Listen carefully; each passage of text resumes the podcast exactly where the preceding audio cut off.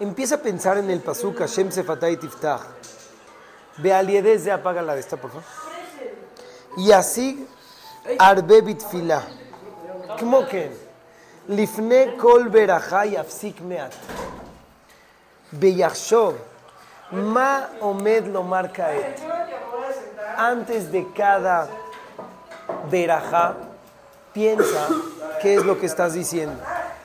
Beaz Yomare Taberajaba. וכן על זה הדרך, וזה יועיל, שיוכל לכוון בחלק גדול מהתפילה.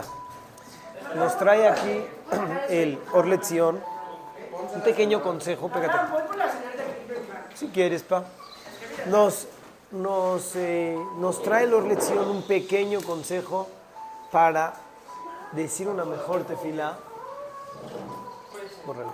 Para decir una mejor tefila, para estar más concentrado, que antes de cada verajá, antes de cada palabra, pienses y reflexiones qué es lo que vas a hacer. Pero aquí habla de la tefila, no sé.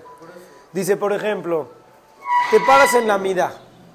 Antes de la mida, dice, vas a decir Hashem Sefatay Tiftach. ¿Sabes qué quiere decir Hashem Sefatay Tiftach? Hashem, abre mis labios, ufía, guite y la teja, y mi boca va a hablar tu alabanza. En ese momento puedes, puedes eh, cerrar tus ojos e imaginarte el vad que tuvimos hace unos meses de Rosh Hashanah, que estás parado delante de Hashem, que le vas a que estás en el juicio. De igual manera, en la tefilá después empiezas a hablar de algunas verajot.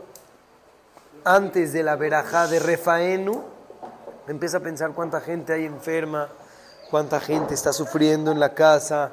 Si quieres pedir por alguien, cierras los ojos y dices la verajá.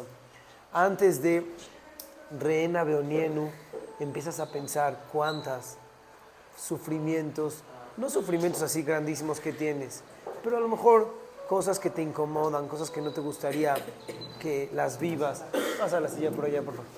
Cosas que no te gustaría que las vivas. Entonces le dices a Hashem Reina Banielu. En el Hashivenu le dices a Hashem de que te meta más, más eh, gusto al estudio de Torah. Vejen al Derech.